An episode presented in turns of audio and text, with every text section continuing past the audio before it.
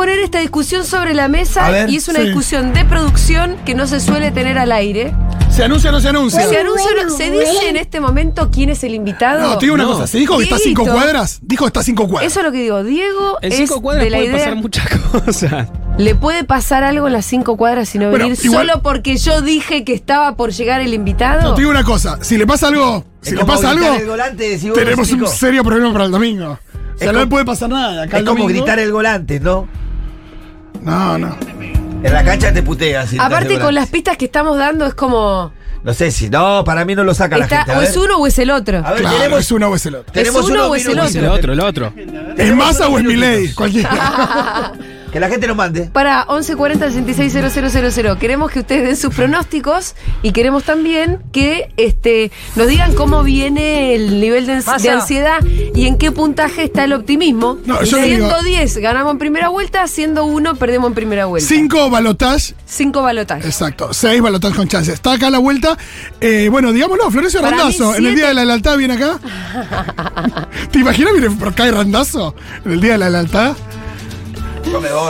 Me encanta porque a Nico, Con una patada en el, en el orto aterriza en Augustus. a Nico le vienen diciendo, está a la vuelta. Yo creo que si Iván llega, eh, otra cosa de producción. Se lo va a cruzar. Iván se lo va a cruzar. Sí. Yo no sé si, Sí. en vez de hacer- que se vaya uno y entre el otro, Hacer un pase. que entre Iván y hacer ahí Una- otro fragmento con Iván, porque se nos van a juntar las notas. Puede ser, puede ser. Yo lo miro a Leo como diciendo, Ese video será el más Leo, visto, sufre. ¿no? ¿por qué Leo salió corriendo cuando dije lo que acabo de decir? Porque ¿A dónde eso- fuiste, Leo, a buscar qué? La quinta cámara. Porque No, es que hay que meter un micrófono más, por eso. Claro. Ah, pero tranqui, igual falta. Vamos a tener un rato para charlar con él. ¿Cómo están los niveles de optimismo, de ansiedad? Nos dejan un audio en el 1140 660000. No te Y, voy a decir. eh, Dieguito, No te voy a decir. ¿no me vas a decir? Pero ¿Estás te veo papi? sonriente. Estoy nervioso. Y sí, ah, no me digas. No, eso no, pero muchas cuestiones personales. eh, Ah. Mira. así que hice sumarle esto de que el domingo se vota, me pone más nervioso todavía. Che, pero lo personal no puedo- puede ser más importante de lo colectivo. Diego, y yo te pido mil, dice. No, obvio, pero todo suma. Está muy bien. Todo suma. Suma, suma, inquieto, suma, me suma, parece. suma. y- Ah, corazón inquieto. No, no, no, más personal de la fiesta. ¿De la fiesta choque? Sí, sí, ¿Estás sí. preocupado por la fiesta choque? ¿Yo qué? La vez pasada la pasé mal, sí. ¿Sabes qué me preocupa a mí? ¿Por la Eh, fiesta choque? Me sí, como le doy más importancia, me pone más nervioso, entonces la pasé mal, vomité todo. che, uh, mirá, estás tipo Messi. Para, Di. Para mí. Creció. Perdón, más importante que la fiesta choque es el país donde se desarrolla la fiesta choque. Porque sin Claro, país no tenés obvio. ni Sí, fiesta claro, choque. obvio. Sí, sí, sí. Bueno, igual la fiesta Ojo, te agarraste un choque problema. abiertamente apoya masa. Che, la fiesta choque apoya masa, ¿no? Me gusta. Sí, sí, sí. Escúchame, y Axel Kisilov en provincia de Buenos Aires, aunque la fiesta choque es en la ciudad de Buenos en la lo, ciudad. lo- lo podemos invitar a que venga Axel a, a la fiesta. Lo podemos Le puedo mandar un mensajito, claramente, ¿no? Porque no es que vaya a venir hoy. No es que esté a la vuelta. No, ni golpean tocando el timbre. Che, acabo de tuitear esto. Sí, ¿qué cosa? Arroba a tu artista influencer famoso, favorito. Ahí llegó el...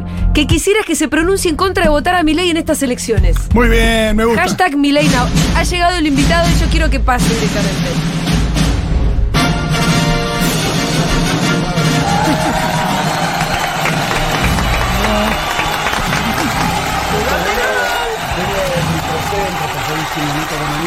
Ya lo escucharon, ya está. Sentate, Axelito. Gracias por estar acá. Ah, era una sorpresa. Ya lo escucharon. Sí, en realidad, ¿sabes qué? La- acá en Soy esta un radio somos, de mí mismo. No, no, no, porque tenemos somos muy una cámara. supersticiosos. ¿Viste cómo en la cancha que vos no tenés que gritar los goles antes? Ah, mirá. Cuando vos Acá estabas a no. cinco cuadras no queríamos decir quién eras todavía. Ah, No, mirá, bueno. Pero veníamos haciendo una. Como la incógnita era bastante obvia. Pero dijiste que entre directamente, yo entré hablando. además. Sí, yo muy que bien. estoy charlando. No, fue una muy buena entrada. Sí, Pero Axel. falta un mate. Bueno, ya lo procuramos. No, nomás.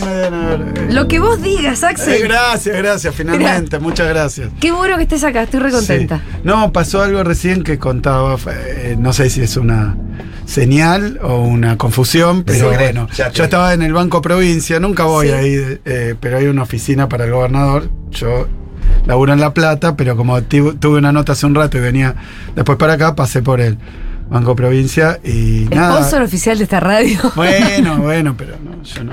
¿Y entonces Eh, qué pasaba con el banco? no, no, bajo y me subo al auto para venir y mucha gente muy calurosamente Sí. saludando y, y, y a los gritos, re bien, porque es microcentro, Claro. se supone que.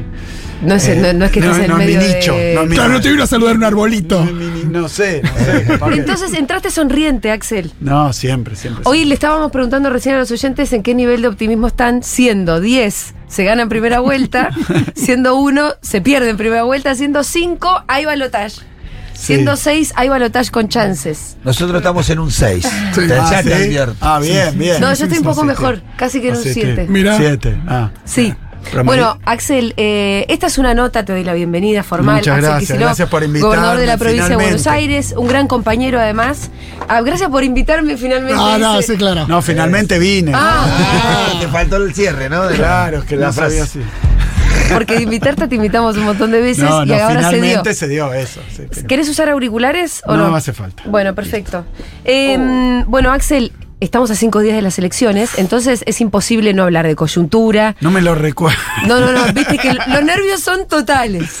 Los nervios son totales. Eh, y entonces es importante que hablemos de esta elección, pero también esta es una nota que hacemos los miércoles acá en Seguro La Habana, eh, que se la hacemos a militantes Ah, de bien, todo tipo. bien, vengo y en entonces, de- me parece que sí. Bien. Obviamente que vamos a llegar al momento en el que estás vos, pero me encantaría hacer el recorrido de cuál es la historia que te trajo a este momento crucial, a cinco días de una posible reelección como gobernador de la provincia de Buenos Aires. Muy posible, ahí los numeritos cambian. Muy fundamental, al Ah, menos ¿Qué le para. da esa? ¿Qué ¿eh? le da ese termómetro?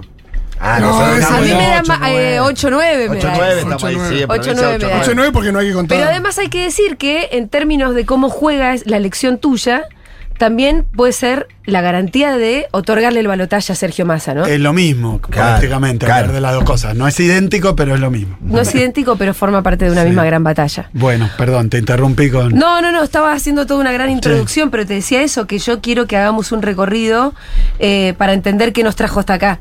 Y hoy, siendo 17 de octubre, la primera pregunta es, ¿cuándo te hiciste peronista vos, Axel ¿Cuándo me hice peronista? Porque Eh, no sos de chiquito peronista. No, no, no, yo el ya de bebé no se me aplica. Claro. No había una foto de Perón en la cocina y capaz que eh, si había estaba tachada, ¿eh? No, Ah. no es que fuera un furibundo eh, antiperonismo en mi familia de origen, pero no había peronismo. A pesar de que mi abuelo, persona muy importante en la historia familiar, mi abuelo nace en Rusia, Rumania y viene para acá muy chiquito, desemboca en Coronel Suárez eh, donde después conocí a mi abuela y donde nace mi viejo. O sea, no- mi familia Sí. es originalmente de Suárez, después viene para acá con mi viejo chiquito, pero recalan eh, de Odessa a Coronel Suárez. Eh, y mi abuelo eh, le fue muy bien con el peronismo. Tenía fábrica metalúrgica y bueno, de aquella época hizo, hizo plata, digamos, tenía varias fábricas, etcétera. y Después funde con la dictadura, termina Sí. de fundir el comienzo de. Pero bueno, no había peronismo ahí. eh, En la familia. sí, pero tampoco antiperonismo. Y Sí. había algo de militancia. Y había algo de progresismo, entiendo, ¿no? Sí, bueno, en Bueno. aquel tiempo, por eso la Vos historia tenés una formación marxista también, además. Sí, pero eso no viene de ahí. No. Eh, el, eh, mi viejo había militado cuando era universitario, un poco, creo que a, a contramano de lo que esperaba mi abuelo, que esperaba que fuera el heredero de la fábrica. Ellos tenían una fábrica, una metalúrgica muy grande, y mi viejo tenía algún vínculo, pero hizo su camino, pues estudió medicina, era mi hijo el doctor. Hay una discusión sobre si doctor es por abogado o por Sí. médico. Pero bueno, eh, hizo la carrera de unos padres que venían de otras Los situaciones. abogados se autodenominan doctores por chantas que son. Sí, sí, sí. ¿Sabés Eh, que los, eh, los hay, una, contadores hay una acordada y todo, pero. Los contadores sacaron una. Y entonces yo también, porque los licenciados en ciencias económicas Sí. también eh, están autorizados a llamarse doctores. Aunque no hayan hecho doctorado. Doctorado. Ah, ¿ustedes también? Mm, Sí, creo que los son- economistas también. Son todos unas, eh, Bueno, doctoras rímolos. No, no, no, yo soy doctor, doctor. Sí, yo me sí doctoré hiciste el después, de, doctorado. después de licenciarme me doctoré, Sí. pero eh, y en ese momento creo que no, no era así. Pero bueno, mi papá médico y, y, eh, no quiso seguir el destino que tenía marcado y entonces este también psiquiatra que en ese momento se dedicó a la psicología freudiana. Y tu vieja psicóloga, además. Psicóloga, sí. Eh, tengo un, hay un, un paraguas. Sí, la verdad. Paraguas. Eh, no sé ni qué decir sobre, sobre- eso. Sí me hace Ibas a acordar. decir algo, no, decir. pero que viste que hay como Decilo. chistes de ese tipo de cosas. No, me, me acordé de algo más interesante que me lleva a tu infancia. Que si yo conozco algo de eso. Y si alguna vez vi una foto, la vamos Sí. a poner acá en el video de YouTube. No, mentira. Por favor. Es, por, es porque un amigo en común que tenemos que es Andy Chango. Exacto. Que de hecho, como Andy a vos te dice Axelito, yo no puedo no pensar en vos y pensar que vos sos Axelito. Eh, pero él- Andy Chango cuenta que ustedes se criaron un poco en un country en Moreno. Sí, era un country peculiar, ahora cuento Sí. eso. Eh, Eh, pero lo que dice Andy es que había, era, era un country que tenía al lado gente muy pobre, como le pasa a muchísimos countries, y que para, para él, que vos hayas avistado desde chiquito esa desigualdad, te hizo empezar a pensar en política. ah, se Es- atribuye. Sí, se atribuye. esa es su teoría. Decime vos cuando empezaste Andy a pensar en siempre política. tiene razón. No, eh, no eh, a ver, vamos primero a lo primero. Sí. Eh, ese llamado country Sí. fue un emprendimiento medio hippie de mis viejos. Con otros amigos, jóvenes profesionales, sin Mucho recursos. psiquiatra, psicólogo también. Sí, arquitectos, pero eran todos universitarios o recién recibidos. Creo que empezaron ahí, eh, me parece que cuando yo nací, 71, Sí. 72. Pero compraron una propiedad y iban, e iban todos los fines de semana con carpa. Eh, no fue un country como con casas. Tardaron mucho en cada uno ir haciéndose Sí. la casa y además quedó en un lugar medio extraño, en Merlo. Claro, en Merlo. digamos. Sí, en el barrio Libertad. He ido. Sí, bueno, en el barrio Y es Libertad. así como vos lo contás, como. Pero era, era un viejo casco de una estancia. Claro, claro. Entiendo que de los Pereira era Ola, pero era 13 hectáreas, creo que son. Sí. Y ahí empezaron a construirse casas con un proyecto medio hippie, lo iban construyendo de a poco, qué sé yo. Hippie quiero decir, porque en aquel momento, se- 70, principios de los 70, iban un grupo de amigos, consiguió un lugar para pasar el fin de semana, jóvenes profesionales, todos. Y empezaron a tener hijitos. Sí, pero es distinto a las historias de los countries posteriores. No, nada que ver. Pero pará, y digo otra cosa. No, bueno, también tendrá similitudes. Lo que digo es que está en una zona que después eso que cuenta Andy eh, es que hubo un plan de dual de lotes con servicio eh, que empezó a poblar toda esa zona y no es una zona ni de country ni de barrios cerrados, es una zona más bien muy popular con esto en el medio. Claro. Eh, o sea que no participa de los de lo que pasó en zona norte o de lo que pasó. Pero bueno, toda- todas cuestiones, pero sí, eh, era un emprendimiento de jóvenes Está profesionales. bien que lo cuentes porque es algo mucho más interesante que los country que se están dando ahora y proliferando, Eh, como es distinto, no sé, por eso yo tengo muchos Pero bueno, amigos. eso de que había desigualdad de cualquier manera, ¿no? Había, pero no, no. ¿Y vos no sé si es de ahí. sí. Me animo a cuestionarlo Entonces a te, Andy. te hago la pregunta a vos, porque corresponde que la conteste vos No, y no Andy el Chango. chiste, el chiste que venía de antes, o, o la historia que venía de antes, es que mi viejo militaba en la universidad, militaba creo que en el MUR, Sí. eh, movimiento universitario reformista, que tenía radicales, pero también gente más de izquierda, esa era, y termina siendo eh, secretario general de la FUBA, que yo después fui secretario. Exacto, te iba a decir. Sí, sí.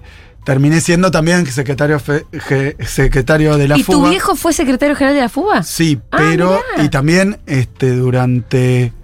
No me acuerdo si Onganía eh, cayó en cana Sí. por hacer política. Entonces él era. Noche y los bastones largos, ponele o. No, no tengo mucha referencia Sí. de fecha, pero sí que estuvo preso por actividad política y dice la leyenda que eh, mi vieja Sí. vio una- un paredón que decía Libertad Daniel Kicillof. Cuenta mi vieja, no es leyenda porque es lo que cuenta mi vieja, nadie lo ha negado, Sí. no tengo otra fuente Porque y yo lo tomo otra. por verdad, pero, pero bueno, cuando él estaba preso, Sí. pero lo conoció después, bastante tiempo después de esa, de esa situación. O sea que había en mi familia, no peronista, pero Sí. sí, una cuestión política y no sé si progre, porque no sé si existía en ese momento la categoría. Eran eh, militantes políticos, mi viejo, mi vieja con intereses políticos, y después fueron alejándose de la actividad política totalmente. Yo empiezo a hacer política en un momento donde tampoco, no sé cuáles son las raíces familiares que las debe haber, eh, pero... eh, ¿Algún pensamiento que vos te acuerdes como la primera vez que pensaste en algo medio político, como muy de chiquito? No, bueno, mis viejos, por ejemplo, los dos en, en la vuelta de la democracia, nos llevaban a las marchas eh, del lado, digamos, del alfonsinismo, Claro. estaban ellos. Entonces, bueno, yo fui a Parque Norte, creo, y debo haber ido alguna, a varios discursos. Me acuerdo discursos de Alfonsín Sí. en aquel momento, pero en el 83 yo tenía 12. O sea, con una lectura, por eso. Entonces quiero decir, soy parte de, de una, un- una edad, por no decir una generación, que es algo más amplio, pero una edad que entro a la- al secundario justo cuando vuelve la democracia. Era muy difícil no hacer política, te diría. Ese- Claro. esos fueron y que años no de- hubiera algo que te entusiasmara, ¿no? de mucha efervescencia, Sí. muchísima efervescencia. Fue la época de, de, mm, también el destape. Volvieron un par de cosas. El, el destape se llamaba que las eh, que terminó la censura de la dictadura en lo político y también las tapas sex humor. Y vos un adolescente, preadolescente casi. Claro, pero yo entré al, al secundario. Al Nacional Buenos Aires. fuiste. Sí, y, y, eh, bueno, algunos nos presentamos para ser delegado del curso. Fui delegado del curso varios ¿Ya de años. primer año? Primer año y hasta creo que cuarto Sí. puede ser. Habrá sido como un querubín. un pequeño niño. Primer- no, no, pero era. A ver, el centro de estudiantes en el. Buenos Aires. ¿Por qué el Nacional Buenos Aires? Porque fui al Buenos Aires. Y mi hermano fue al Buenos Aires. No sé Ah. si provi- ya era. Donde familia. sí. Sí. Sí, mi viejo no. Eh, mi, mi viejo y mi vieja no. Pero fui al Buenos Aires, mi hermana también. No te pregunto porque muchos coinciden haber ido a esa escuela, ¿no? Y sí, mucho Sí. La, la famosa clase dirigente. tres. No sé, no sé. No, hay de todo. Hay de todo, pero, de pero todo. bueno, es un colegio muy importante. Sí, claro. Es muy importante para el país. ese Es un colegio. que tiene una historia muy asociada, a, bueno, diferente en cada momento, distinto. En ese momento, bueno, muy politizado el Buenos Aires, muy politizada la sociedad. Yo me acuerdo que había cortes de la calle Bolívar Sí. Diariamente, ahora está cerrada por esos balines, esos balas de cañón. Sí, que, alguna vez me la comí. Que ponen la reta, claro, que te- todos los días salen. Es horrible. ¿Con Sí. auto? No, pero Ah. viste cuando siempre tenés Ah, miedo sí. en realidad de decir, un día me voy a quedar trabada. No la ve, bueno. Sí, sí. hay- eh, entonces está cerrada Bolívar, pero Bolívar se cortaba todos los días. Con distintas. Sí, pero muy asociada a la cuestión de eh, no solo el alfonsinismo con su retórica de que con la democracia se come, se vive, se educa. O sea, la democracia, después de la dictadura, como derechos sociales, Sí.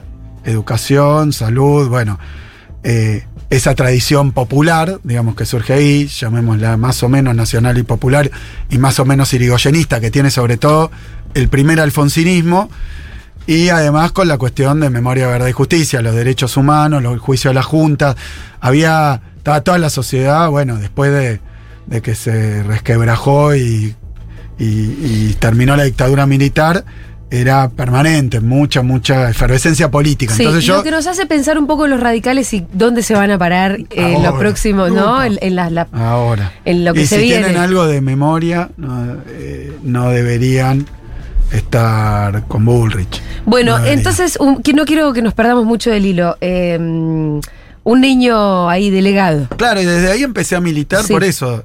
Empecé a militar y no terminé nunca. No terminaste Eh, nunca. No, seguí militando Porque- en la universidad. ¿Y fuiste presidente del centro de estudiantes en el colegio también? No, Ah, Mariano Recalde. Mariano presidente. era tu Fue presidente. Fue presidente, sí. mira, me acuerdo de un cumpleaños de Mariano eh, en el que nosotros conversamos. Mm. Por ahí vos te olvidaste, pero en ese momento Axel ya era un poco una celebridad. Entre nosotros, por lo menos. Sí, Entonces muy yo me acuerdo. restringida en los ámbitos de la claro. militancia Sí, pero política. Axel ya era Axel. Entonces conversamos y mm, yo te conté que esta- que estaba empezando a hacer periodismo y que pensaba poner mi compromiso militante ahí. Ah, mirá. No, Y vos no. me dijiste, no. Me, dice, un me dijiste, un periodista no tiene que ser militante. Algo así. Y tenías, o sea, en realidad para mí tenías razón. Después no fue el devenir, porque el país un poco nos obligó a posicionarnos bastante claramente. Pero vos en ese momento te parecía que. mm, Era otra etapa también, ¿no? Sí, obvio que era otra etapa, era otro país. Y No, pero hoy no Vos, estaría te de acuerdo decía- con eso. No sé si lo recordás vos, yo no lo recuerdo, pero está bien, digamos. El pero te imaginas hoy, que me pudiste haber dicho eso, te estoy te hablando puedo de haber hace dicho 15 cual- años te atrás. puedo haber dicho cualquier cosa. Vos en Eh, ese momento, eh, en ese momento todavía no estabas en la función pública siquiera, me parece. eh, Y creo que vos entraste a la función pública con Mariano Recalde justamente en sí, Aerolíneas. en Aerolíneas, julio del 2009. Bueno, eso todavía no había pasado. Ah, mirá. Mariano tampoco, entonces. Ahí nace el, el Axel funcionario. Claro. Es Pero- otra etapa de la militancia esa Sí, también, ¿no? yo por eso, vos me preguntabas el peronismo y, y esta digamos, yo soy un poco detallista, entonces. Sí, tenemos que este, volver para atrás. te- Igual sí, esta- la nota es medio que va y vuelve. Pero voy a hacer. Imagínate Ah, bueno, llévalo vos. Yo te digo, breve, para hacerlo No, breve. eh, durante la secundaria milité toda la secundaria con más o menos intensidad. Después empiezo la universidad. Y justo me va pasando que cambié de la secundaria a la universidad en un cambio de etapa histórica también. ¿Año? Porque- y porque debe haber sido 90. Sí. 90-91. Empezaba el menemismo. Empezaba el menemismo. Todos mis estudios universitarios de grado, yo me recibo en el 95, así que tiene que haber sido el 90. Ponele, Sí. Porque en el Buenos Aires había sexto año y CBC ahí adentro. Entonces, después empiezo la, la facultad con el, con el menemismo. Y bueno, y, y ahí también, en el 92, empezamos a militar en una agrupación independiente antineoliberal, digamos, que era, eh, más bien era una...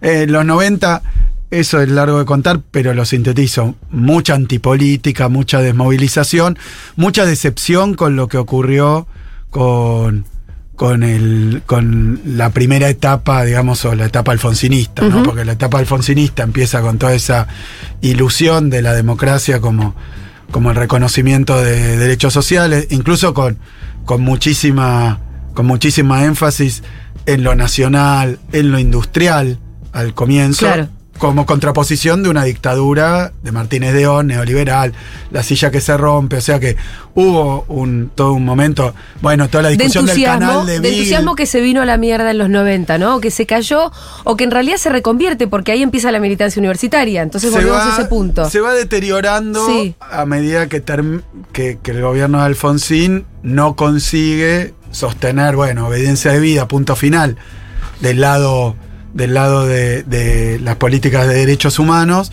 y eh, en el lado económico, bueno, se empieza a, a- um, ir precipitando una calamidad económica que termina en la CIPER y que termina con el gobierno de Alfonsín entregando el poder antes a Menem eh, por algo que Alfonsín denomina y el alfonsinismo denomina golpe económico. O sea que sí, fue una gran desilusión, una gran decepción, porque había mucho puesto en la democracia. Ahora sí. Eh, venimos a reconocer derechos, venimos a juzgar a los milicos, y lo de juzgar a los milicos eh, termina restringido. Felices Pascuas, la casa está en orden, por, porque eh, ocurrieron las cosas que ocurrieron, y después del otro lado, porque ahora está de moda 1985, sí. pero falta 1985. 87. Esta es una historia posterior, falta, ¿no? Claro, hay varias películas que faltan, eh, digamos, temporadas de esa película. Seguimos hasta 2000, falta 2006 también. El, falta Néstor y Cristina, eh, la reapertura de los juicios. Eh, toda esa historia está contada en su génesis desde una mirada. Me parece importante igual. Hay que hacer la parte 2. Mitre de o teléfono. una saga. En Mitre, hacete 1987. Me encanta porque Darín va a ser de Néstor, ya cualquiera. Pero claro, Darín ya no puede, no puedes usar a Darín. Eh, en los 90, bueno, arranca TNT, ¿no? Arranca Y- una agrupación universitaria en un momento de mucha desmovilización. Claro. Eh, Militar eh, en los es- 90 era muy particular. Era, mira, y en económicas en los Sí. 90. En derecho también, lo digo por Mariano, por vos, pero en económicas era muy cuesta arriba. Yo igual por- arranqué en 2006, pero es la misma Claro. tradición. Eh, pero, sí, pero otra etapa también. Sí. No, cuando, cuando empezamos eh, a militar, eh, estaba el menemismo nacionalmente, eh, un neoliberalismo muy duro, pero también estaba el fin de la historia, la caída del muro. Es decir, había un movimiento mundial que decía, bueno, loco, se terminó, Se, se terminó la discusión. Es hay esta. un solo horizonte Es que es esto, que es que los países desarrollados este, tienen las políticas adecuadas y los países en vías de desarrollo tienen que adherirse a esas políticas. Pasamos de un mundo eh, de dos polos, digamos, a un mundo unipolar. eh, liderado por Estados Unidos, por Occidente, digamos, y había que aplicar el consenso de Washington, que es de 1990. En 1990 se reúnen en Washington unos tipos y dicen, un país, para que le vaya bien, Sí. si es atrasado, tiene que hacer, era un decálogo, 10 medidas, que eran privatización, ajuste, eh, apertura de importaciones, todo el programa que fue acá el programa de Caballo, que es el mismo de Melconian, que es el mismo de, de Milei. Pero exacerbado. Sí, bueno, qué sé yo, después veremos, Sí. porque después veremos si eventualmente pueden aplicar algo de eso y de esa manera. Lo que sí es el mismo programa, es la misma base ideológica. Y son los mismos intereses los que están detrás. Por eso, ¿no? son la misma banca, es la misma banca. La misma banca. Eh, bueno, en TNT muchas aventuras, ¿no? Muchas. Muchas aventuras. Por un lado estaba esto, el contexto que era hacer política sin una referencia superestructural. Sí, es que o sea, estaba- había- éramos muchas agrupaciones que por ahí nos encontrábamos, pero Estaba no. mal visto de alguna manera a nivel eh, general de los jóvenes, de los universitarios, hacer política. Fue una época donde por lo menos en económica no había, no había este, prácticamente afiches, alguien que repartía volantes, eh, lo tiraban a la basura directamente. Y bueno, ahí hubo una obstinación y una creatividad para poder hacer Sí. política igual. El punto nuestro era, para empezar, que la Universidad de Buenos Aires, ese ámbito de militancia estudiantil, estaba sufriendo también las mismas políticas neoliberales de ajuste, de privatización, eh, de arancelamiento, pero que las llevaba adelante el radicalismo Sí. el alfonsinismo, digamos, eh, o, o el yuberofismo en ese momento. Sí. Entonces la universidad, que desde la época de Alfonsín venía con gobiernos radicales, rector radical, etcétera, nuestro punto es, están aplicando el ajuste, el arancelamiento, eh, la privatización en la universidad, pero con el otro partido político. Después nos terminó dando la razón que cuando gana la alianza aplican las mismas políticas y llevan a caballo, pero en aquel momento parecía como, no, en la universidad está la tradición de la reforma del 18 universitaria, de gratuidad, y no, la verdad que no. Entonces, nuestro punto era que los estudiantes sumisamente y con la idea de no hacemos política, les estaban metiendo acortamiento de los planes de estudio, achicamiento de las carreras, degradación de los títulos. Y te agrego una cosa, Axel, también estaba una cosa de que la carrera, y hasta el día de hoy, por, corregime si, lo- si, si no es cierto, es una carrera eh, sobre todo liberal. Bueno, Entonces, era vos una- podés hacer materias, viste que podías hacer. eh, siempre está la cátedra del que no sé qué, pero en general, si, si había un pibe que entraba distraído, lo hacía liberal. No, pero absolutamente, por eso. Pero también había estaba discusión ahí, ¿no? Muchas discusiones que se tuvieron en aquella época, que la cosa era organizar a los estudiantes y romper esa apatía, romper ese, ese interés, explicándole cómo esas políticas que yo le parecía, bueno, la política no sirve, bueno, no hacer política era que te la haga otro Claro. y en contra de tus propios intereses también. Entonces organizar a un grupo de pibes cada vez más grande con una propuesta distinta. Y ahí creamos estas agrupaciones, que eran agrupaciones independientes, que y se fu- reunían. se fueron encontrando, ¿no? Claro, en varias facultades, Mm. pero el tema, un, un parrafito sobre los planes de estudio, me parece importante, porque ahí hubo un intento, hubo un intento abierto con la ley de educación superior de arancelar la universidad y de privatizarla. Eso tiene que ver con también con eh, en el 95, cuando empiezan con la ley, hay mucha movilización para eh, cuidar la gratuidad de la universidad y su carácter público, digamos, no, no privado y no arancelado, puede ser público y arancelado igual. Entonces esa fue una discusión que había. Y la otra, la aplicación, creo yo, enmascarada, a veces disimulada, eh, a veces una especie de traficar las reformas neoliberales sin mostrarla del todo. Entonces, plantearon una reforma curricular, que básicamente era acortar todas las carreras, eh, lo que eran los títulos de licenciado, que, que eran las licenciaturas, duraban seis años más Sí. o menos, te recibías con un título habilitante, eso es distinto del sistema norteamericano, Claro. que vos tenés un college de cuatro años y después una maestría de dos años más y después eventualmente un doctorado de cuatro. Entonces, adecuarlo al sistema norteamericano como una especie de modernización, pero básicamente... Era arancelar porque después te van cobrando los Claro, cortar la parte gratuita Sí. Claro. y quitarle el carácter habilitante al título también y la- las, las eh, capacidades que claro. te daba el título. Entonces, ¿qué, qué era lo nuestro? Que esa fue una de las grandes discusiones, esto creo que es 94. Entonces ahí organizamos un grupo de estudiantes que fue creciendo con esto, porque ¿qué, qué es lo que pasó? Plantearon la reforma del plan de estudios. Sí. Y la querían aprobar en dos minutos.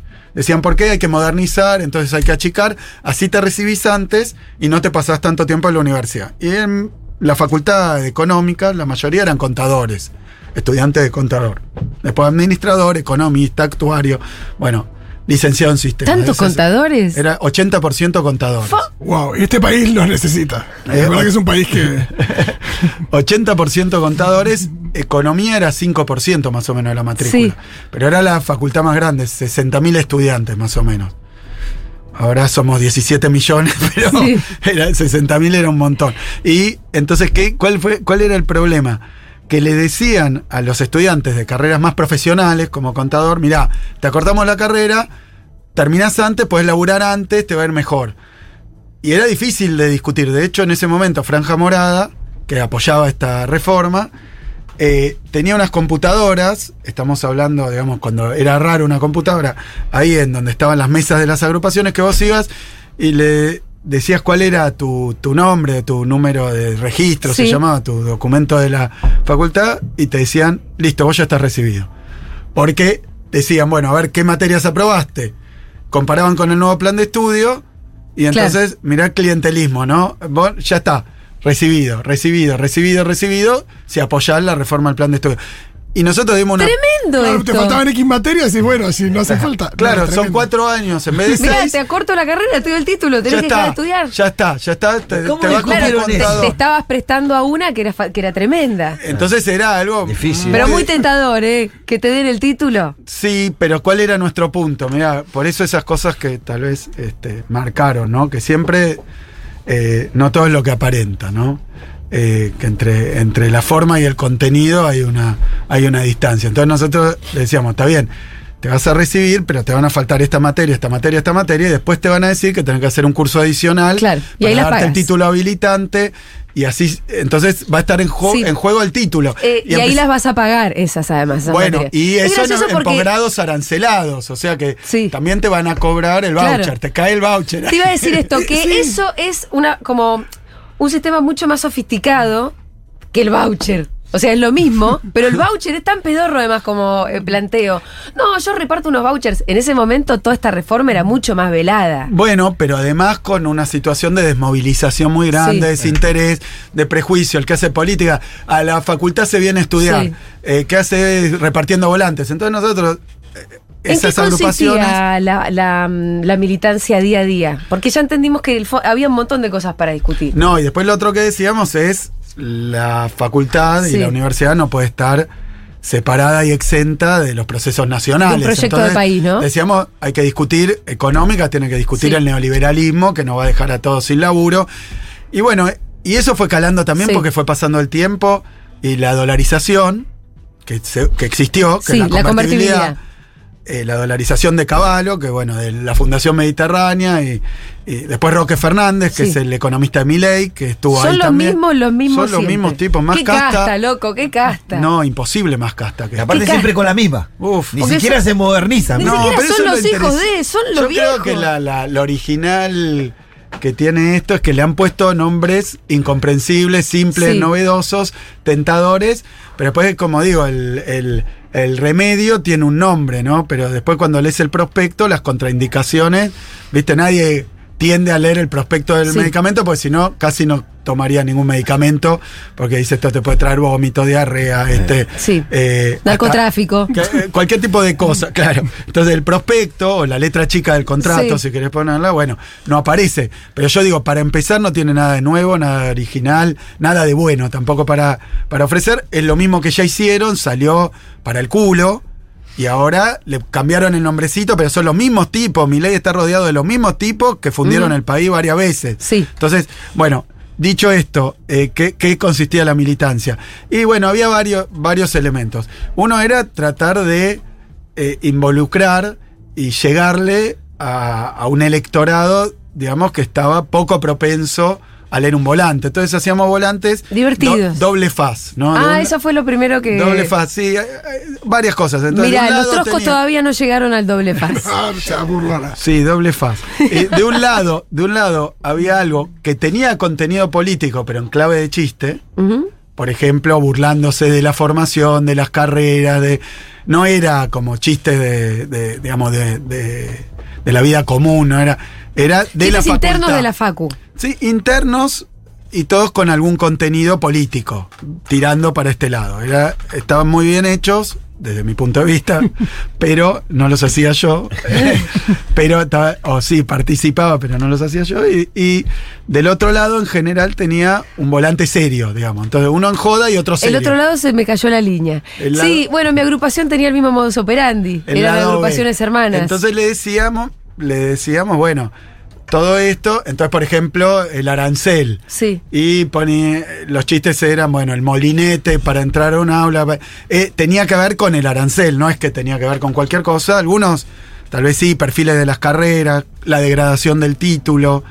Eh, después sobre la militancia política, nosotros este, usábamos el coyote, de, en ese momento Sí. lo teníamos como de logo, como diciendo que siempre...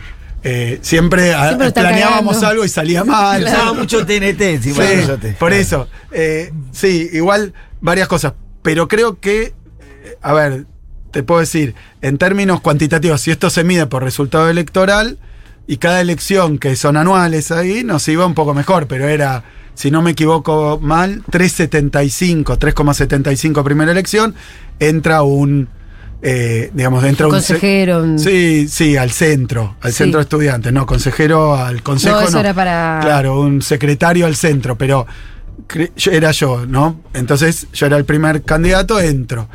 Eh, pero con 375. Y después eh, 10, 15, 18, 20 y pico, 30 y pico, y después ganamos el centro de estudiantes. Y ganamos después la FUBA. O sea que. Y vos fuiste presidente de la fuga. No, yo no, Iván. No, tenés razón. Te iba a preguntar por Iván. No, sí. Eh, Iván Hein, nos referimos Uh. al gordo Hein, que fue un gran amigo mío y tuyo también. Sí, un gran amigo. Y fue compañero tuyo de militancia. Eh, y quienes conocemos un poco más la historia sabemos que ustedes tenían una suerte de rivalidad, linda rivalidad, eh, como la de Chris Evert y Martina Navratilova, que siempre dicen que se mejoraban, ¿no? Como que la rivalidad mejoraba a la otra. Eh, ¿Qué te acordás de Iván? Si es cierto este, este flash que estoy teniendo yo de cómo esas rivalidades que hacen crecer, que se hacen crecer mutuamente. Sí, yo me acuerdo que, bueno, eh, poco tiempo antes, o, un tiempo antes eh, de, de, bueno, de lo que le pasó a Iván, de la muerte de Iván, eh, recompusimos.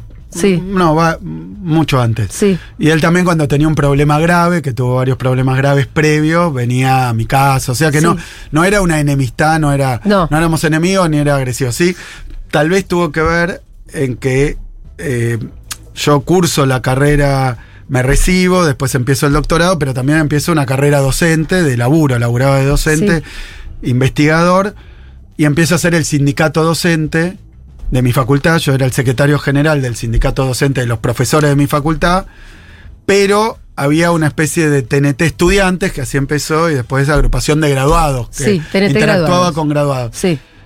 Y bueno, y ahí empezamos a tener también miradas distintas sobre varias Sí. cosas, pero no era Iván contra mí, eran los estudiantes contra la mirada de los graduados. Eh, es como articular Sí. realidades distintas. Y bueno, y nosotros nos volcamos también más a la política nacional a esa altura que al tema universitario. Claro. Interviniendo, hicimos como un centro de estudios que intervenía en las discusiones de política económica con compañeros de la agrupación y qué sé yo, entonces senda. Y entonces empezamos a hacer eso y, y cómo ordenar y cómo articular la coalición, digamos, de estudiantes, graduados, ya era una cosa mucho más grande porque a esa altura ya teníamos este, varias agrupaciones que actuábamos con- en conjunto y ahí tenés, donde habían todos independientes de los partidos políticos nacionales, eh, pero ahí, ahí convivían eh, peronistas, gente más de izquierda, gente independiente y sin tanta. Algunos hoy terminaron siendo de derecha, Sí. pero también formaban parte de, de esas agrupaciones. eh, y- ahí está cómo llegó al peronismo. Ay, No claro, te iba a decir, llegó. estábamos por llegar. Llegamos. Pero no me quiero ir de, de- del gordo Hein. Ah, Eh, sí. y de algo- ¿Sabes que me tengo un recuerdo en el funeral? Sí. Yo te fui a abrazar y Sí. te dije algo terrible, que tal vez no te debería haber dicho, pero bueno. sí. Eh, te dije, bueno, quedaste vos. Y vos me miraste y me pusiste cara de, ¿cómo que qué me estás diciendo? No te acuerdas de esto, ¿no? Eh, Por ahí alguien más te lo dijo también. Pero que como quedaste vos era en el sentido en el que ustedes dos eran nuestros grandes cuadros económicos, ¿no? Generacionalmente, digo, y. Y, y que se fuera el gordo dejó un vacío enorme, como Sí, cuando muere un militante, el, el- el hueco que deja un militante, más un cuadro como era él. Me dice, wow, y para mí en ese momento era re importante que vos estuvieras. y no me equivoqué, porque en ese momento, porque ahora vos sos gobernador de la provincia de Buenos Aires, con muchas posibilidades de volver a reelegir además. Eh, esto es un reconocimiento. nada más. 80, 90. No, muchas gracias. Eh, bueno, de, digo, de Iván porque- igual quiero sí. decir. Al, eh, después convergimos también en el kirchnerismo. Mm. Eh, antes, como te cuento que esto no, no sé, no sé si lo había contado mucho, no sé si alguien me lo había preguntado Sí. mucho también. Con Iván, que estábamos distanciados por, por Cosas por de la política. discusiones, sí, por discusiones, pero dentro de un mismo espacio. Y con Iván, eh, sí, manteníamos la amistad. Yo te diría que nunca. eh, Bueno, en algunos momentos se puso más álgido, Sí. pero estábamos. Pero sí, sí, que venía a mi casa. Venía. Recompusieron. sí, sí, no, pero no sé si en algún momento Sí. estuvo en juego el tema afectivo. Bueno, pero se, te- Por eso, la militancia tiene elementos Sí. de afectivo, pero no es. No es una amistad, en el no te conociste jugando al fútbol, jugando No. al tenis, jugando al básquet. Eh, te conociste militando, que es otro tipo de vínculo que admite también distanciarse. Totalmente. Porque, porque podés- tenés que poder discutir. Sí. Si vos predomina, si predomina la amistad y, y el Y vínculo además, afectivo, a veces. Lo, lo que pasaba es que los dos eran igualmente brillantes. Y eso también hace que vos tengas un par. Sí, Y creo que Iván era un par tuyo. Sí, Iván, mira, te digo, yo compartí una época porque Sí. después yo ya me alejé un poco. Y ahí te digo, había bastante diferencia de edad. Ya no me acuerdo cuánto, pero bastante, tranquilamente. mucho cinco, años o más. Bueno, Sí, pero en, en los En tiempos universitarios es que está recibido contra el otro Claro. que empieza. claro. Entonces, Iván. eh, pero bueno, estaba con todo un grupo que, que, bueno, Augusto, Nico Cebela, bueno, todo un grupo que militaba ahí, Sí. que también eran de esa edad y después también hubo conflictos más allá de mi, de, de- de mi influjo, digamos, de mi intervención. Pero eh, lo que sí te puedo decir es que, bueno, la pérdida de Iván fue tremenda, fue tremenda para, para todo, toda una camada de militancia que, Sí. que después entró mayoritariamente al kirchnerismo y ahí está lo del peronismo. Yo creo que en parte yo encontré el peronismo y el peronismo me encontró a mí, con Néstor, con Cristina. Yo me acuerdo siempre que, bueno, mi experiencia con el peronismo, sin venir de una familia peronista, incluso con, con los prejuicios típicos del no peronismo, era bueno, a mí me tocó que los peronistas fueran Luder, este, y, y bueno, y en aquel momento Herminio, todo eso en la vuelta Y a la después democ- Menem. Y después Menem.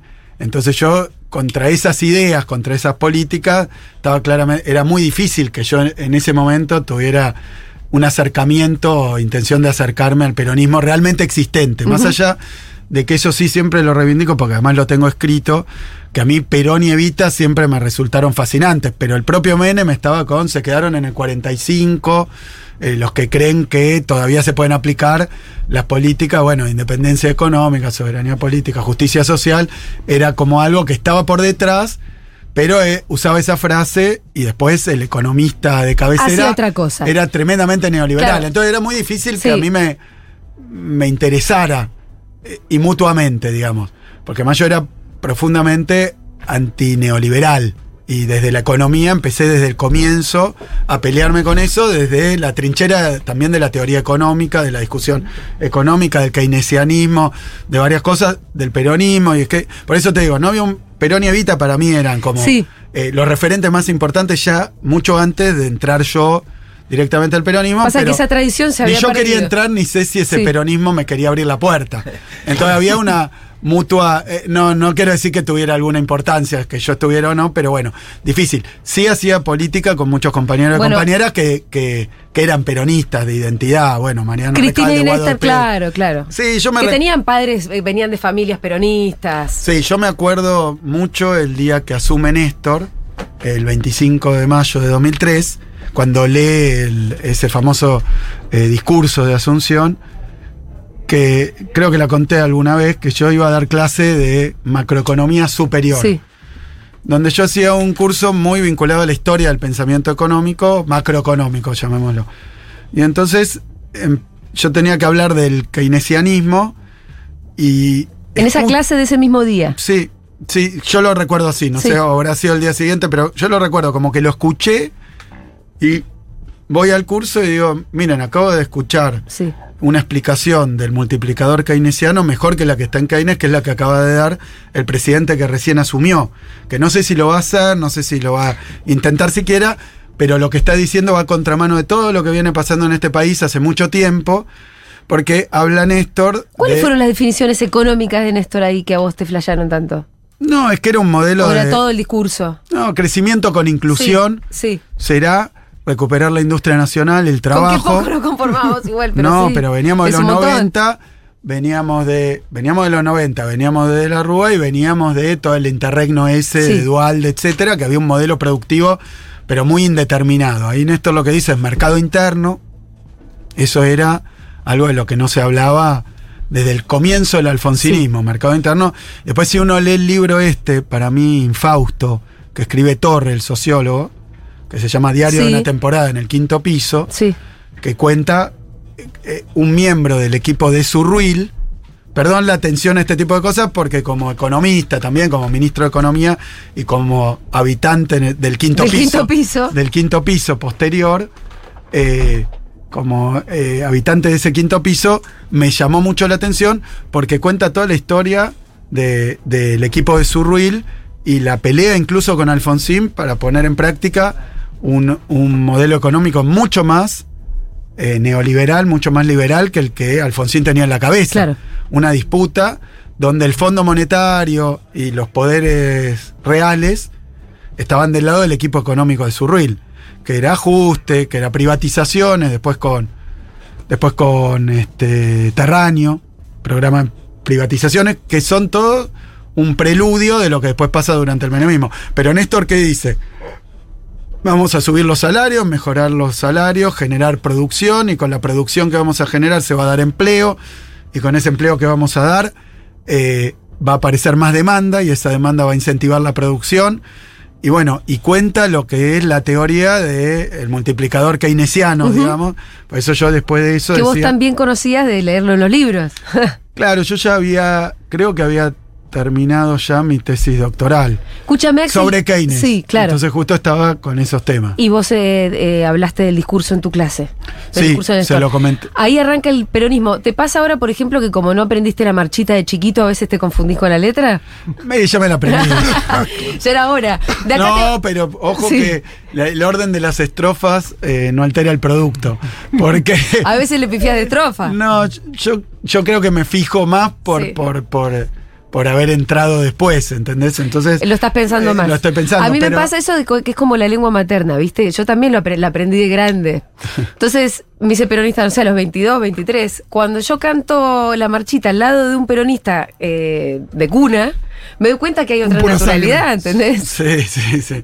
Uno Sí, tiene sí, que pensar sí, en la letra. Sí, sí, sí, como hablar otro idioma. es como hablar otro eh, idioma de grande. Materno, claro. Tenés que pensar la, la tenés que pensar No, más. y, pero te digo algo de Néstor, porque yo no entro oficialmente al kirchnerismo, de hecho ahí tengo eh, varias, eh, varios interrogantes, Sí. porque lo que decía me parecía extraordinario y refrescante, Sí. refrescante para lo que era la realidad política y económica, porque Néstor venía con eso de voy a ser mi propio ministro de Economía. ¿Te acordás? Eso para un economista era muy importante, porque veníamos de una etapa donde el ministro de Economía, eh, sobre todo por, por, por el derrotero de Caballo y de un gobierno de Menem y su gobierno opositor de De la Rúa, los dos con el mismo ministro, donde el ministro de Economía era como un virrey Claro. que estaba a veces por encima del presidente. Porque además cuando, además cuando el ministro de Economía tiene autonomía es porque es ortodoxo. Claro, y Porque por- la heterodoxia en, re- en realidad es la que tiene que ser conducida por la política, ¿no? Eso desde el punto de vista conceptual, Sí. pero después que responde a intereses que no son los que se expresan en las urnas. Además. Porque no son los que. Y, y viste que le imponen a un presidente un ministro de Economía, y entonces ese ministro de Economía representa determinados sectores A dentro los que del lo gobierno. pusieron. Y cuando, además, está el Fondo Monetario Internacional. Porque hoy, cuando yo eh, hablo de- del papel del Fondo Monetario, no sé si se acuerdan. em, lo- creo que em, andaba dando vueltas por ahí. Cuando asume Macri, que asume diciendo que no van a volver al Fondo Monetario, entre las primeras medidas que toma, eh, la de pagarle a los fondos buitre, eh, ahí estábamos en el Parlamento, como diputado y medio vocero del bloque. Y entonces, cuando hablo de eso, digo, esto empieza así, termina en el Fondo Monetario Internacional. Y eso para mí, gente que haya transitado por eso, para no hablar de generaciones, pero que haya vivido la época de los 90 y, y lo posterior, y bueno, que el Fondo Monetario esté como dice, dice Sergio Massa, dice el síndico, ¿no? Sí. Eh, pero el auditor, el, de alguna manera interventor y de alguna manera eh, el hacedor de la política económica, el Fondo Monetario, por el nivel de endeudamiento y el modo, digamos, el- el- lo que viene junto con el endeudamiento del, del fondo, que es un programa económico consensuado o hablado. Bueno, ahí ya hay una lesión de la democracia importante. Por eso, tres cosas de Néstor. Ese programa económico. Segundo, un programa económico independiente de los poderes fácticos y de los poderes económicos, que más allá de que, que, que Néstor decía yo voy a ser mi propio ministro de Economía, a mí no me van a imponer la política económica, represento algo, lo voy a llevar adelante, y después lo que dijo, que era lo que precisamente en los 90 parecía que no iba a ocurrir nunca más, porque en los 90, esto del fin de la historia, era la idea de que el neoliberalismo era eterno. No había forma de que eso cambiara y cambió en toda Claro, Latinoamérica. se había cerrado la discusión, pero no. No, bueno, nosotros no, pero en una minoría este, eh, ruidosa, pero poco... poco Vos decías, eh, hace un ratito me dijiste, me gustaba como el discurso de Néstor, y no sé si estabas por decir un pero. No, no, no, no. Eh, voy a algo después. Al pero sí, voy después. Eh, y lo otro, la revitalización de la política, de la militancia, Sí. todo eso creo que, de nuevo, para los que nos tocó transitar la actividad política durante los 90, donde era una tecnocracia, eh, la antipolítica, la despolitización. eh, bueno, creo que desde eso, desde, desde la Casa Rosada, se llamara a la participación política, eh, eh, el vínculo de- también con los movimientos sociales, bueno, todas novedades muy fuertes que puso Néstor, que obviamente era un peronismo que yo no había conocido. Después sí, eh, bueno, con varios compañeros estuvimos viendo hasta que finalmente en 2009, eh, pero fue más bien, yo diría, más bien en la 125 y en esa discusión que empezó a ser más, Una militancia más orgánica, ¿no? Como más. Sí, más orgánica, Salida más- del closet. más vinculada al gobierno y después, bueno, la, la entrada al gobierno. Y la entrada al gobierno, tenemos poco tiempo. ¿A qué hora te tenés que.? Vos te vas a Sarandí ahora. Yo me tengo al que ir acto. al 17 de octubre. Sí, del 17 de octubre. Eh, ¿Cuánto tenés? No sé. Habría que. Porque está Ivancito ahí afuera, pero a nosotros nos falta. ¿Querés entrar, Iván? ¿Querés entrar? ¿Te molesta si entra Iván Yagroski? No, ningún problema. Ningún problema. Porque tampoco te voy a estar metiendo a uno con el que no habíamos claro. consensuado. Ningún, pro- Para, hablar. ningún Sí, problema. Siéntese. No, cuando, ¿cómo les va? Cuando llegué, estaban hablando de. eh, ay, ¿cómo era? ¿De qué estaban hablando? ¿Ya te olvidaste? Sí, pues fue recién y digo, che, pero eh, ¿qué, qué es el de estamos en el DeLorean? Es que esto es una entrevista donde se hace un recorrido Sí, biográfico voy a- militante. Voy a eh, entrar y, lo- y los voy a gastar y voy a romper el clima de la Ya entrevista, hablamos así un poco no de la campaña, ahora vamos a volver. ¿no? Estamos haciendo un recorrido. Si entraste a echar la pelota, te vas, Iván. Ponele 20 minutos más. Me voy, me voy. No, no, no. No, pero pará, me 20 quedo minutos más, me Está hablando de. ahora llegamos al Axel Funcionario. El ¿Cuánto otro está? día- ¿36, 37? ¿Cuánto está? Estamos optimistas. Eso fue lo que dijimos. Sí. No, no, yo creo, vos me dijiste, entraste sonriendo, Sí. estás optimista. Entró re Yo sonriente. estoy conforme y satisfecho. Creo que hablé hace un poquito, un par de días con Iván y le dije esto mismo, así que. eh, que sí, ayer o anteayer creo que Ayer, ayer. me habías escrito y me dice nunca me ¿Cuántas veces por contestas. semana te escribe Iván? ¿Cuántas Tengo- veces muestro le el chat, eh, contesto? muestro el chat. Sí, ¿cuántas Yo veces le hago- contesto? pero Se vos- queja, se queja porque yo no. Hago a veces, No soy hago muy- con, no importa. Es pero el gobernador de la provincia de Buenos Aires. Si no te contestas, está bien. puede estar haciendo algo. Claro. Mirá, con, con, con, eh, No, no. con Axel, con otros dirigentes, con gobernadores, etcétera, a veces tiro la de. Che, hace mucho que no hablamos. ¿Hay algún problema para saber? Te pregunto. tipo. Ah, psicópata. Generar compromiso. Psicópata. Total. Psicópata total. Axel no va a caer en Generar tus manipulaciones. Iván. Periodismo tóxico, ¿qué Sí, es esto? eh, manipulaciones Es que tóxicas. El insumo. No, a mí me lo tira seguido y uno, y uno, y uno Ya ¿cómo aprende. se llama? Como unos este, stickers que son todos Ah, para generarme culpa. Claro. Pero yo como no, tengo. meto mucho sticker de Como Patricia. yo tengo un criterio de. eh, No, no es que no hablo, pero no, no hablo. Todo con- el tiempo con no, los Ivanes del mundo. No, no, y en general. No hay Ivanes del mundo. eh, y, eh, y- de Bahía Blanca son, no son. Claro. Eh, ¿De quién es esto? Eh, no, y agrego que eh, no, no, en general con el periodismo, digamos, no, no, no suelo, eh, no sé, pero bueno, sí, sos parte Sí, me- del periodismo. Yo la molesto a y- Jessica. Y, agrego, y agrego, claro, y, pero, em, ¿de qué estábamos hablando antes De de, que no, él entra, entra y dice, ¿cómo estás? 37. Ah, el 20. optimismo. Sí. No, yo le decía a Iván, como ahora es muy difícil porque se ha roto el GPS, la brújula, todo, porque las encuestas han demostrado que le pifian fiero. Sí.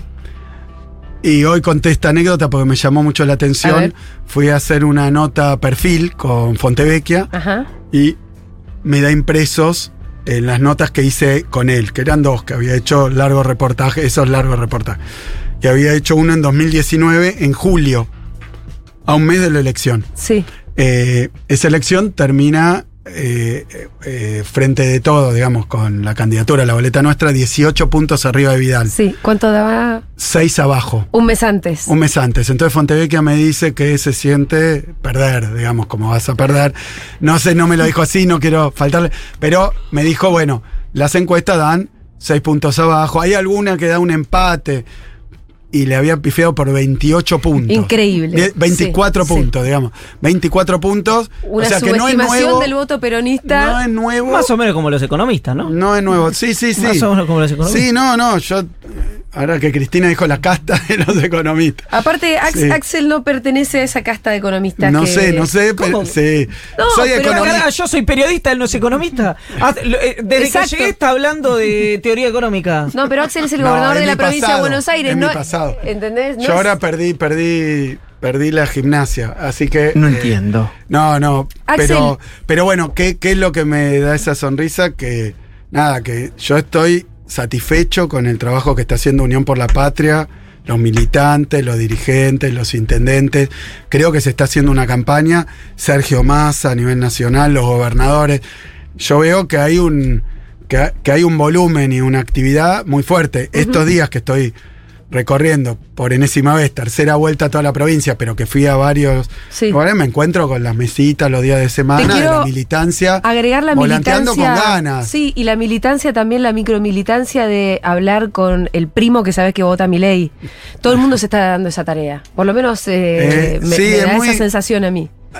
Obviamente nosotros veníamos diciendo es la que más vale, porque eh, como esta es una impugnación de los medios de comunicación, de los dirigentes políticos, está todo medio en veremos y en duda, hablar con alguien que con el que tengas una empatía, con el que tengas una confianza o con el que compartas algo que, que le puedas hablar desde ahí, desde, bueno, un colega en algo, digamos, de, de trabajo, del barrio, del club, de no sé qué, y le diga, mirá, loco, yo veo esto, creo que tiene más penetración cuando están impugnados los discursos políticos, cuando incluso el propio discurso de Milei está muy devaluado últimamente, sobre todo por la- los recules que ha hecho, ¿no? Un tipo que iba a dolarizar, se comía Sí. a los pesos crudos, digamos, venía a dolarizar, a no sé qué, a no sé qué.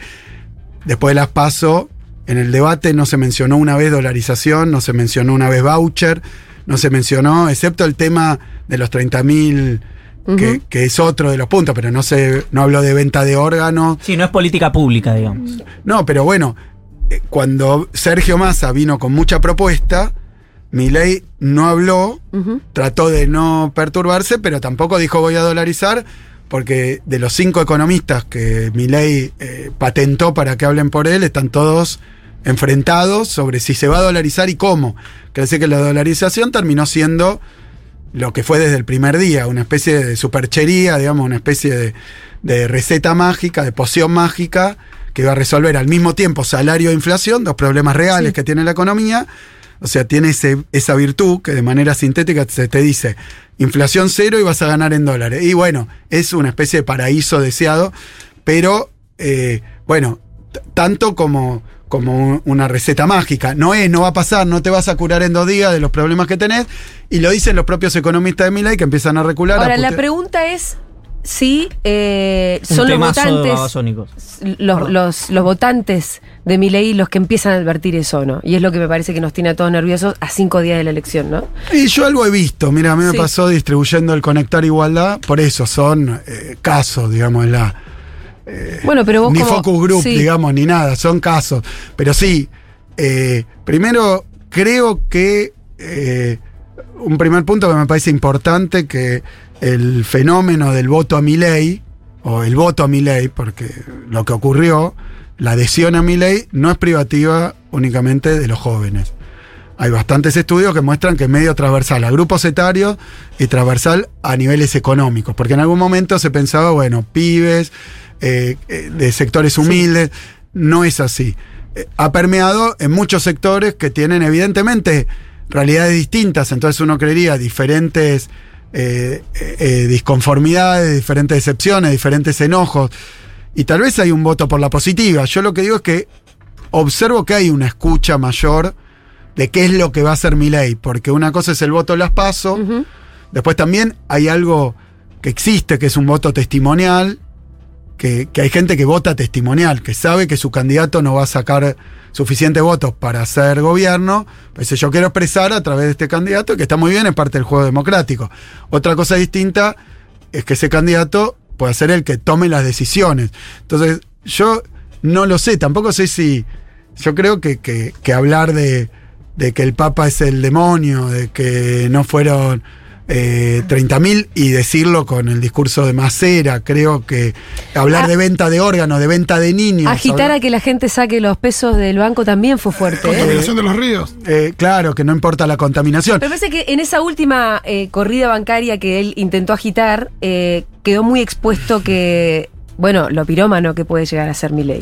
Bueno, yo creo que son un montón de elementos Sí. que tienen que ver. Yo sobre ese hecho concreto creo que también es eh, inédito. Que Mm. nunca un candidato a presidente con alguna, digamos, posibilidad de llegar a hacerlo, mayor o menor, eh, dijo algo con ese nivel de, de, de influjo sobre, sobre, Siempre sobre la más por lo bajo en todo caso, ¿no? Como No, es más secreto. Siempre circula que, eh, exceptuando el caso de Alberto, donde claramente a pedido de Macri salió a hacer algo para evitar una, una corrida, porque claro, quiero explicarlo mejor. Sí. Quiero explicarlo mejor.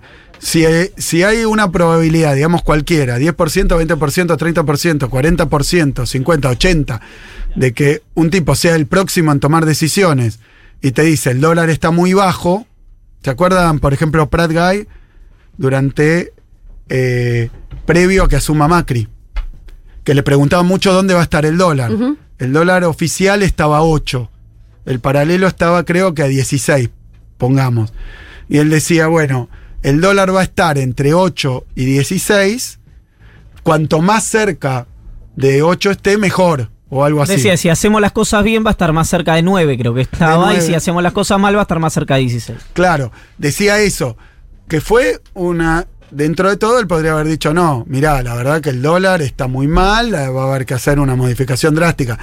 Entonces, y después vinieron, para colmo, mintieron, porque vinieron, asumieron y devaluaron a los seis días un 60%. O sea que sí tenían en carpeta una devaluación, Ajá. pero la No lo ocultaron. decían. Lo ocultaron. No sé si para no generar eh, una crisis previa, una corrida previa, o simplemente porque parte de lo que pasó con todo el gobierno de Macri es la estafa electoral. No dijeron nada de lo que venían a hacer, decían lo contrario siempre. No vamos a ir al fondo, iban a ir al fondo, vamos a sacar el impuesto de las ganancias, decían, y pensaban duplicarlo. Yo me acuerdo que el propio Prat Guy después dice, cuando le preguntan, pero ¿cómo ustedes decían que iban a subir la jubilación? O no sé si subir la jubilación 82% móvil, lo dijo Macri en una publicidad. Conmigo el 82% móvil, conmigo nadie va a pagar el impuesto a las ganancias, esa fue la campaña. Y después hicieron lo contrario. Bajaron la jubilación y subieron la cantidad de gente que pagaba el impuesto a las ganancias. Entonces le preguntaron a Prat Guy cuando ya lo habían echado. Le dicen, ¿pero cómo? Usted hizo una cosa y decían otra. Y dice, nunca en ninguna carpeta del plan económico que estábamos preparando constaba las cosas que Macri decía, sino lo contrario. O sea, que fue una estafa electoral premeditada. dijeron algo que era lo contrario de lo No que es el caso de Milei donde se están diciendo todo tipo de barbaridades y ahí donde todos miramos atónitos, pero ¿cómo vas a votar al loco de la motosierra, no? Ahora, Dale, dale. no sé cuánto eh, amerita, cuánto tiempo amerita esta respuesta. Pero hay chances gane Milei, gane Massa, gane Bullrich, eh, que la política económica que venga sea sin shock. Es decir, después ves el tipo de shock, pero que sea esta cosa de emparche, reemparche, recauchute permanente. Mira, yo creo que hay un problema que venimos acarreando desde 2018, que es el plan del fondo. El fondo tiene esta peculiaridad, te hace los desembolsos, te refinancia si vos cumplís ciertas normas y ciertas medidas llevas adelante, que tienen que ver con el déficit, tienen que ver con el valor del dólar, tienen que ver con la tasa de interés, es la receta clásica del fondo. Entre las recetas que tiene el fondo y los reclamos, digamos, y las imposiciones que tiene, es siempre devaluar por encima de la inflación. Y esto es algo que viene haciendo Macri, que en la época de Guzmán se, se sigue refrendando y que ahora Massa detiene. ¿No? Lo de estar todo el tiempo devaluando por encima de la inflación. Que es teóricamente una forma de cerrar la brecha, o fíjate que los técnicos del fondo dicen que, bueno, si la brecha, digamos, la diferencia entre el oficial y el paralelo es 100%, si vos devaluás 100%, Se va, la, va- la va a cerrar alcanzar. la brecha, pero bueno, ahí vuelvo al correcamino, no, se te va a devaluar el, el paralelo probablemente, si no, y esa es una cuestión casi uno diría conceptual, teórica e histórica de la Argentina. No es así como se baja la, la brecha, pero porque y te, lo digo Lo que es increíble es que ellos todo el tiempo estén pidiendo esa misma receta viendo que en Argentina funciona no, distinto. no, no es tan increíble porque la mirada de ellos Eh. no es eh, cómo evoluciona la distribución del ingreso en la Argentina para que sea más equitativa. Lo que ellos están mirando, yo siempre lo digo, para mí es de todo lo que uno puede decir sobre los planes del fondo, que hay un montón escrito y, y obedece, digamos, a diferentes situaciones, pero así el estándar, el mínimo, el núcleo mínimo es el siguiente. Dólar caro, o sea, devaluar, ¿Por qué te piden dólar caro? Porque es mejor para la Argentina, porque evita la inflación, porque entonces eh, eh, de esta manera acumular reservas. No, porque son un acreedor nuestro en dólares. Entonces dice, cuando le das un dólar al argentino que no lo pueda comprar, ni para importar, ni para ahorrar, ni para nada, ni para fugar, ni para nada, bien caro, ultra caro. Entonces, ¿qué haces con eso? Y acumular reservas para pagarle a ellos y a los acreedores que ellos representan.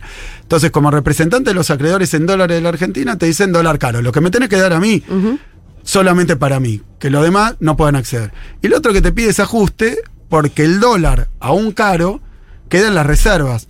Y el que debe al Fondo Monetario es el Tesoro, que tiene que ir a comprar esos dólares con recursos genuinos. Entonces te pide ajuste para que vos ahorres y con eso compres dólares y le pagues a los acreedores. Ahora- o sea que si vos querés ponerlo en el ABC del Fondo Monetario, siempre pide lo mismo, ajuste de evaluación, siempre tiene el mismo resultado, recesión e inflación. Y en Argentina eso, pero estamos cansados de verlo, pero es como decirle, es lo de Jaureche el manual del almacenero. Ellos lo disfrazan, no, esta es la mejor política porque esto va a garantizar la estabilidad financiera, va a fortalecer el sistema. O por ejemplo, tasa de interés alta también porque quieren poco crédito. Y, y terminan con esto, generando desempleo, desindustrialización, con la apertura importadora, fundiendo a las pymes. Siempre pasa lo mismo, Siempre, siempre, pasa el lo mismo mismo. plan. Axel, el fondo de cualquier manera sigue acá, le debemos un montón de plata, todavía es un problema, ¿no? Eh, vos hablaste de, un fu- de una nueva canción y, y la verdad que hace falta también imaginarse un futuro posible. En el quilombo en el que estamos, viste que pareciera que no hay salida. Bueno, Iván recién lo decía, siempre cualquiera, del, cualquiera que gane va a tener que aplicar una política económica complicada. ¿Cuál es la canción que vos propones? ¿Qué hay que hacer con el fondo? Néstor le pagó. ¿Qué Sí, se hace? Más a- Sergio ya habló de, Sí. de- de desembarazarse del fondo con esa misma modalidad, que es pagarle al fondo. Lo que pasa es que una cosa es una deuda de 9.600 millones que había en la época de Néstor, otra, la más grande de la historia del Fondo Monetario, 44.000, eh, el perno que Sí. dejó Macri. Eh, ante eso yo creo, primera cuestión, eh, que además Massa lo mostró ahora esta vuelta, que me parece que es importante también, y que es una novedad con respecto a lo que se viene haciendo con, con la presencia del fondo, que es que se le plantó. Se le plantó en varias dimensiones. Una que yo resalto porque tiene que quedar claro, porque es históricamente cierto y, y es lo que de hecho ocurrió, es que Argentina tenía un vencimiento cronograma de vencimiento de Macri, porque con el arreglo Sí, que hace. Guzmán viene el mismo cronograma de vencimiento, nada más que lo que hacen es calzar desembolsos antes de cada vencimiento para que puedas pagar el vencimiento y esa es la refinanciación. No es una reestructuración, no es que se cambiaron los vencimientos, se dejaron lo de Macri, todavía estamos pagando la deuda de Macri en los tiempos, en el cronograma que fijó Macri. Nada más que el fondo lo que dijo es yo te voy a desembolsar antes de cada vencimiento para pagar cada vencimiento. El equivalente a cada vencimiento, un poquito más, un poquito menos. Eso es lo que venía. Cuando venía el vencimiento, que fue una semana antes de las PASO, el fondo empezó a dar vueltas que no iba a desembolsar, que no se había cumplido la meta. La respuesta de Argentina es, bueno, pero hubo una sequía, la más importante en 100 años, no entraron una meta de reservas eh, y una meta de déficit, porque la sequía también impactó en el tema déficit. Entonces no se cumplió la meta y el fondo dice, bueno, entonces no te hago el desembolso, excepto que devalúe 100%. Esta es la realidad Esto es lo que pasó. pusieron como condición para desembolsar una devaluación feroz. ¿Qué es lo que le dice Sergio? No voy a devaluar 100%, entonces no te hago el desembolso y ahí es cuando consigue plata de tres fuentes bastante inesperadas, China, yuanes de China, eh, la CAF, un, un banco latinoamericano, y de Qatar. Y con eso paga el vencimiento sin ir al default. Porque ¿qué es lo que pasa cuando el fondo, por eso mencioné lo de Torre, del equipo de Surruil, Lo de la temporada del quinto piso, que no le desembolsaron y pum, se fue toda la mierda. Bajó la palanca el Fondo Monetario. En la jerga se dice te baja la palanca Sí. el fondo, que es que no te hace el desembolso, no puedes pagar, vas a un default. Lo que hizo Sergio es evitar ese default.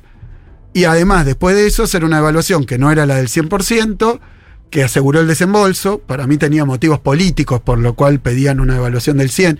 Imagínate si una evaluación del 22% generó esta, este, este, esta perturbación de precio, lo que hubiera sido 100% de evaluación poco antes de las elecciones. Hubiera sido realmente imposible las chances electorales por imposición del Fondo Monetario, con una deuda que toma Macri y un desembolso que ellos políticamente Pues sí, deciden no sí, hacer. El FMI jugaba, jugó políticamente para la derrota del peronismo acá.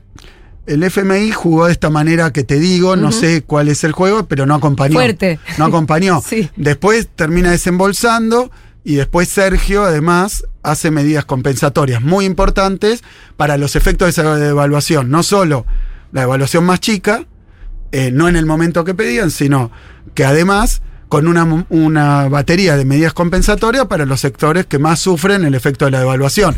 Entonces, ahí está una clave de qué viene después, de la esperanza, de todo igual. Sí. Bueno, plantarse con el fondo.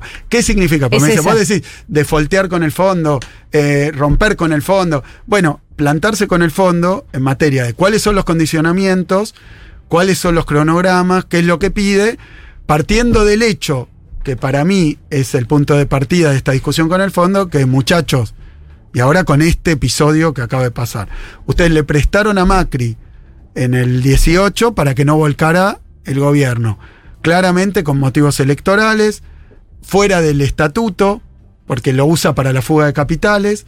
Macri no lo pasa por el Congreso, le dan el crédito más grande.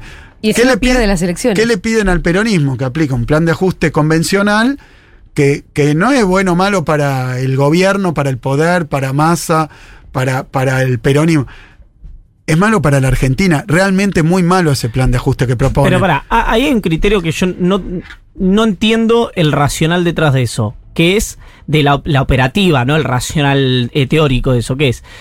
El Fondo Monetario comete eh, un error o una acción deliberada, digamos, depende cómo lo quieras ver, que es apoya políticamente al gobierno anterior con el préstamo. Vos te tenés que ir, ¿no? Sí. Mira el reloj, es dramático. Dale, dale, sí. No, pero te contesta cortito y lo despedimos. ¿Vos te puedes quedar un ratito más?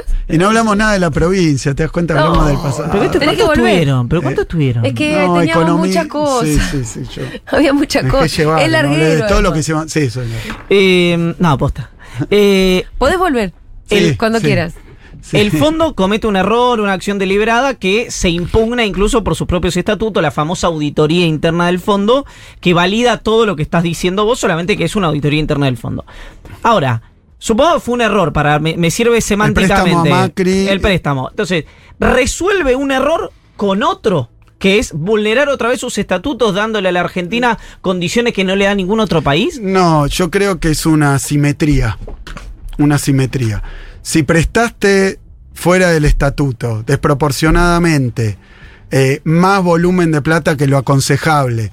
Si eso además nos genera un costo porque es una sobretasa que nos cobra de todos los intereses que pagamos. O sea, generó mucho perjuicio el fondo con esa decisión que tomó en el momento y después por los siglos de los siglos. Genera un... Bueno, yo creo que tiene que ese informe que hace de auditoría interna al fondo, asumirlo y decirle, no es que estamos haciendo algo fuera del estatuto, estamos compensando, Bueno, eh, pero, pero no, porque es distinto en el siguiente sentido. Si le prestamos más de lo que había que prestar, se usó para algo que no había que usarlo. Y bueno, ahora resulta que ahora nos ponemos reglamentaristas. Devolvelo tal como si esto hubiera sido un préstamo normal. Condiciones especiales del préstamo, condiciones especiales de la devolución. Me parece que esa discusión hay que darle y tiene toda la, La lógica. Si vos si decís, le la- presté, sí. le presté un- a, a un tipo, qué sé yo, tiene un almacén, le presté 5 millones de dólares. ¿no? Desde el banco, 5 millones de dólares, le dije que lo tenía que devolver en 5 años, lo usó para timbear en el casino, lo perdió todo. Y después viene el banco y te dice, ¿sabes qué? Deme el almacén. ¿Cuál es mi respuesta? Mira, así como lo pusiste, si vos ahora me querés, hacer- ahora se te ocurre hacerme cumplir todas las reglas, todos los La pregunta es si estás en condiciones de poder dar esa discusión en esos términos. Porque acá entendemos bien que lo que estás explicando. Mira, una Pero el FMI que- parece no entenderlo nunca. No, pero una cuestión importante es que la sociedad argentina, que ahí cuando Cristina le dice a Sergio sobre el fondo, está muy bien explicar de qué se trata esto, que no es solamente A pero Macri, es explicar el brete y digamos el, el, el- el precipicio al que empujaron a la Argentina al tomar ese crédito y la situación en la que quedan todos los gobiernos posteriores sometidos a una auditoría, una o un síndico que te va a aplicar planes que seguro no le sirven a la gente, digamos, a la sociedad. Redondeame acá, porque Jessica nos acaba de dar unos Sí. minutitos más para que Sí. hablemos de la provincia de Buenos Aires. Eh, me gustaría que la gente, no sé, Nico, si hay mensajes, debe haber un montón porque nos escuchan mucho en la provincia. De hecho, el otro día estuvimos en La Plata, viste el fenteón que armamos. Sí, y fue gracioso porque yo dije, le agradecemos al Banco Provincia que auspicia, y la gente empezó a gritar, ¡guau! A un banco. Eh, Banco de de Y después empezaron a decir, bueno, Axel Kisilov, Axel Kisilov. Muchos oyentes en la provincia de Buenos Aires. Em, ¿Le encontraste la vuelta a la provincia? Porque imagino que cuando vos te metiste en esa, uno dice, es muy grande la es provincia un de Buenos Aires. desafío, tremendo desafío. Creo que ¿Por qué la querés volver a gobernar? También sería la pregunta que completa la primera. Eh, porque voy a mencionar dos cosas. Una, eh, no, encontrarle la vuelta, no sé, creo que eh, armamos, construimos un equipo de trabajo, eh, el frente de todos en ese momento, Unión por la Patria, en provincia de Buenos Aires tuvo un, digamos, un, comportamiento y un vínculo de mucha unidad y de mucha colaboración de todos los sectores con el gobierno y el gobierno con los sectores, espero más allá de, la, de las demandas de cada sector, pero eh, creo que en la provincia de Buenos Aires se mostró políticamente un, un gobierno robusto, digamos, más allá de que pasamos mil circunstancias, Sí. desde la sequía, pasando por, por la pandemia, por situaciones muy excepcionales, muy difíciles. ¿Qué es lo que puedo decir de eso? Me parece que en el medio de eso, sobre todo post eh, pandemia, planteamos un plan para la salud, para la educación, para eh, las políticas de género, un plan para cada una de las áreas de gobierno, para la infraestructura, para los puertos, el canal Magdalena. Hay mucho pendiente de lo que vinimos a hacer, más allá de que la provincia de Buenos Aires, esos planes eran a seis años, seis por seis se llamaba, ¿no? Dijimos seis años, Macri más pandemia, seis años para recuperar y ponerlo, poner a funcionar varias cosas de la provincia que, que venían postergadas. Entonces, inauguramos 201 escuelas, Sí. tres veces lo que hizo Vidal. Pero es suficiente, alcanza, no, hay que darle Faltan este ritmo. El gobierno mismo, te diría, la provincia, hay, hay temas más, si vos querés, más generales, eh, como la integración, la identidad de la provincia de Buenos Aires, que son parte de la política de gobierno, que tienen que ver con lo que hace Flor Santut en lo cultural, que tienen que ver co- Con, la construcción de una identidad, ¿no? Sí, Que me parece que... Sí, que creo que es un tema para largo, Sí. para mí apasionante, porque creo que es más profundo incluso que una política de gobierno o que el gobierno, la provincia misma. Creo que se, hizo- se hicieron avances, creo que los valora buena parte de los y las bonaerenses, eh, pero creo que también sobre la plataforma de lo que hicimos, podemos decir, bueno, está bien, cuando llegamos había 100.000 cuadras de tierra en el conurbano, sin asfaltar. Bueno, faltamos 13.000 Falta un montón. Sí. Pero este ritmo, en un año y medio, 13.000, bueno, este ritmo va a ser significativo. Axel, ¿querés un poquito un, un shot de dopamina? Porque por ahí hay mensajitos, ¿no? Ponete los auris a ver si. Pará, tengo que Sí, hacer ya. una parada técnica un segundo. ¿Tenés que ir al baño?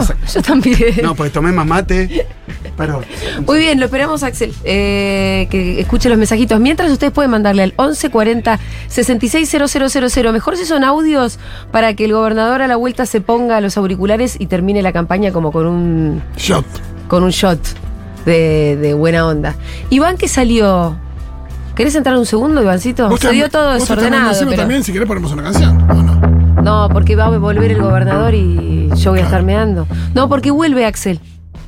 Sí, el que se va soy yo. Ya No, sé que Axel ya te va. Se sentó en el lugar de. Ya te dije. Bueno, pero viste que yo te había avisado que venía Axel hoy. Y yo te dije, ¿me parecía bien? ¿No vamos a tener columna alguna? Y, y- ¿Dejaste tu teléfono apoyado al lado del de ¿Por qué no hacemos una micro columna de un minuto? Una micro columna de un minuto. Para que quede para Instagram. Un TikTok, si la gente ahora se comunica en un minuto, Iván. así se resuelve todo. Eh, ¿Por dónde querés empezar? Un minuto, boludo. ¿Un solo minuto? sí. ¿Un minuto? Sí.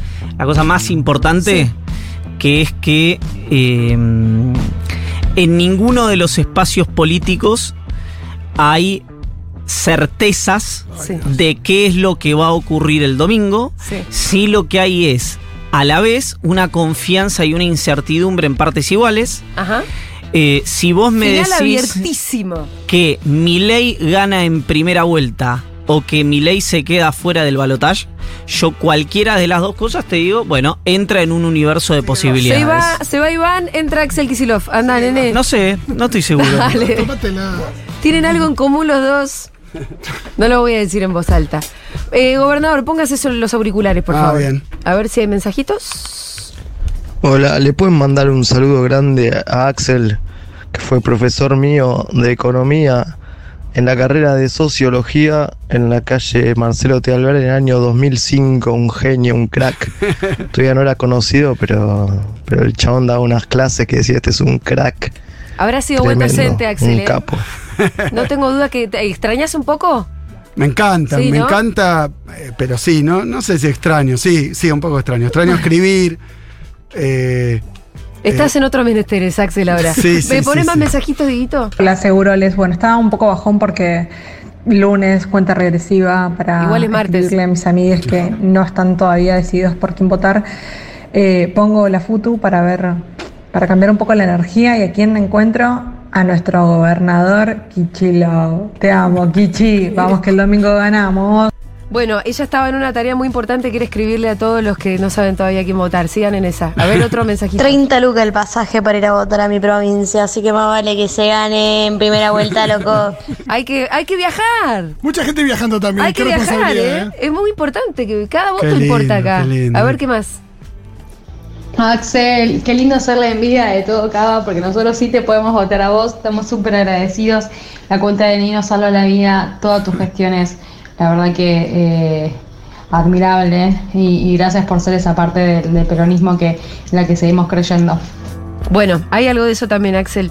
qué hermosura. Una referencia para el futuro, ¿no? Bueno, también me da fuerza a mí todo esto. Sí, por eso te digo. Quiero decir algo impresionante. Lo hice a propósito. Septiembre, Sí. 70 millones de operaciones con cuenta DNI.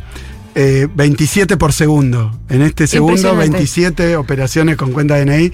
La billetera digital. Del Banco Provincia. Sí, sí, del, del Estado. Sí. Del Estado. La primera del Estado. Excelente Y eso. sí, muy lindo. Para- Buenas, por acá psicólogo en cárceles de la provincia y nada, le quería mandar un abrazo a Axel. Pude con el Procrear hacerme una casa, por suerte rechacé el UBA de Macri y ahora estoy pudiendo vivir en mi casa, puedo pagar la cuota sin volverme loco, llegando a fin de mes. Y quería agradecerle también porque por primera vez desde, desde que yo recuerdo se habla de salud mental eh, en la provincia y en el país en general. Sí. Bueno, se hizo mucho trabajo ahí también. Sí, ahí está. Son todos grandes temas. Igual, Axel, tenés que volver. cada, cada cosa, cada clic Sí. abre una. Abre sí un, un horizonte. Mira, recién pensaba que Sí. para qué, para qué y qué vamos a hacer en los próximos cuatro años. Eh, yo siempre planteo que hay una parte que es reconstruir, que tiene que ver con hacer las escuelas que faltan, hacer eh, modificar, digamos, la infraestructura escolar, pero también libros en las escuelas, también computadoras para los pibes. Eso es toda una parte. La otra yo lo llamo transformar. Que transformar es más profundo, lleva más tiempo, que tiene que ver con algo que estamos haciendo en educación, en salud, en salud mental, por supuesto, en seguridad también, que es cambiar de raíz lo que encontramos. Esto es, estamos discutiendo los planes de estudio de todos los niveles. Eh, de jardín, digamos, inicial, ya está modificado el plan de estudio y hay un cambio de perspectiva total. Ahora el jardín no vas, digamos, no es que no existiera, pero ahora Sí. muy claramente... eh, eh, Vas a aprender. la- va a aprender, claro. y no Vamos, solamente a que lo cuiden. no es a jugar, ni un guardadero, ni, ni una guardería, ni, ni nada. Eh, va, es una, el inicio de la escolarización. Y entonces es un cambio de los planes de estudio. Lo mismo estamos haciendo en primaria, lo mismo estamos haciendo en secundaria. Estamos cambiando también los regímenes. Hubo una discusión sobre el tema repitencia. ¿Te acordás que surgió en un Sí. momento? con horror, ah, bueno, no se va a repetir más, porque siempre la derecha punitivista, digamos. Eh, pero bueno, el tema es cómo hacemos para reconocer lo que no anda bien, en lugar de defender ciegamente, porque él- estamos tan eh, bandeados en que unos quieren cerrar, privatizar, arancelar, que entonces da eh, el reflejo es defiendo la Lo que educación hay. pública como está. Y es un error. No, y tenés Yo creo que- que, te claro, pone tenés muy que vulnerable, que la forma de defenderlo es decir, no, no, mirá, defendemos la educación pública, gratuita, universal, pero estamos trabajando en mejorarla de esta manera, de esta manera, de esta manera. Si no, la bandera eh, eh, es lo de la derecha. La derecha definancia eh, y entonces deteriora y después viene y evalúa y dice, qué mal anda, cerremos. Claro. Entonces, ¿no? Es la paradoja. Eh, Eh, porque te genera las condiciones para su, su destrucción total. Y yo creo que lo que hay que hacer es decir, mira, esto anda así porque venimos de años de descuido, de financiamiento, de falta de formación docente, de, de montones de cosas que obviamente no es decir está mal porque son todos los que laburan en eso. Eh, Viste, nosotros estamos cerrando los manicom- manicomios en la provincia de Buenos Aires, que es una ley nacional de salud mental que no se aplicaba. Ya la mitad de los que estaban internos en manicomio tienen otro dispositivo, no es que vuelven a la casa, digamos. No. Pero Se los cuida porque se los tiene que seguir cuidando. por eso, pero parece que entonces estás criticando a los laburantes que con unas condiciones adversas, salariales, de infraestructura, de sistema, laburaban ahí. No, no, se los valora un montón lo que hicieron, muchas veces contra la corriente y con mucho esfuerzo. Pero bueno, tenemos que ir transformando y parte de una crítica de lo existente, de lo real, y decir, bueno, vamos a hacer esto otro. Y en esa dirección vamos. Eso tiene mucho que ver con lo de cuatro años más. Porque en seguridad lo mismo, en seguridad cambiar la formación. Sí. Montones, bueno, Hay un montón de cosas que empezaste y un montón de cosas que tenés que terminar, así que bueno, eh, a Tenemos que votarlo, seguir. Axelito. A ver, un mensaje más. Jessica nos va a matar, pero ponemos un mensaje más. Hola, Axelito, querido. Axel. Habla Lore de Mar del Plata. Te mando un beso muy grande. Te vi en persona acá en la placita eh, una vez que viniste a militar y nada, eh, flashé. Así que desde ese día te sigo a todos lados y tengo tu foto en la cocina. Mirá. Amo a mi gobernador, quiero que sea mi gobernador para siempre, mi futuro presidente, todo. Bueno, hay mucho amor también. Me imagino que te debe hacer bien en este trayecto, sí, ¿no? sí, es hermoso. Te repito, la sonrisa con la que entré tiene que ver con que Mm. ahora vamos a un acto unitario, digamos, de unidad Sí. de todos los sectores del movimiento obrero, con las organizaciones sociales, con todos los movimientos sociales y también con todas las organizaciones políticas. Va a ser un acto importante, 17 de octubre, cierre de campaña en provincia.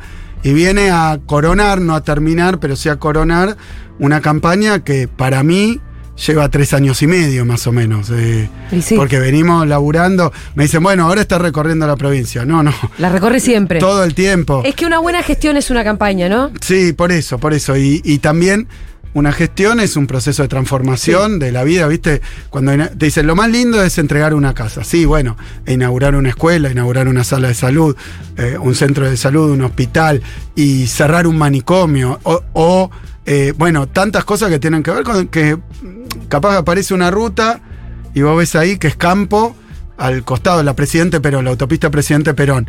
Y te das cuenta que pronto todo eso va a tener fábricas, casas, viviendas, eh, centros logísticos. se está produciendo una realidad, un futuro distinto. Me causa gracia porque si una, una cámara de TN te pone la ruta ahí, te dice, mira, hacen rutas hacia ningún lugar. Claro, claro, no hay nada que. Y te la. No, no, pero ¿sabes qué? El otro día un periodista Pero me sí dice, yo vivo, lugar". yo vivo en tal lado, antes para llegar a Ezeiza tardaba una hora y media y ahora tardo 15 minutos.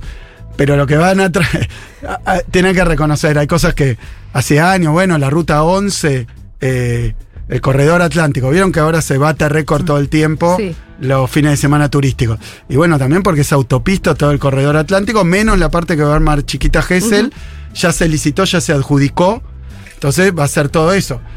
Si no votan a Milei o a Bullrich. Si Claro. votan a Milei y a Bullrich, si votan a Milei y a Bullrich, eh, una ruta no se, con- no se construye con motosierra, con dinamita, con ajuste tampoco se No, se construye. construye con el Estado. Recordemos que no hay segunda vuelta, no hay balotaje en provincia, así que hay que ir a votar este domingo. Sí, claro, por supuesto. Este domingo vamos a conocer también el resultado y si es que vos vo- eh, seguís siendo gobernador de la provincia de Buenos Aires. Te deseamos lo mejor, Axel, y gracias por haber estado acá. Un aplauso para Axel. Gracias, gracias. Seguramente que vas a volver en algún momento. Gracias. Sí. Vamos a escuchar un poquito de música ahora.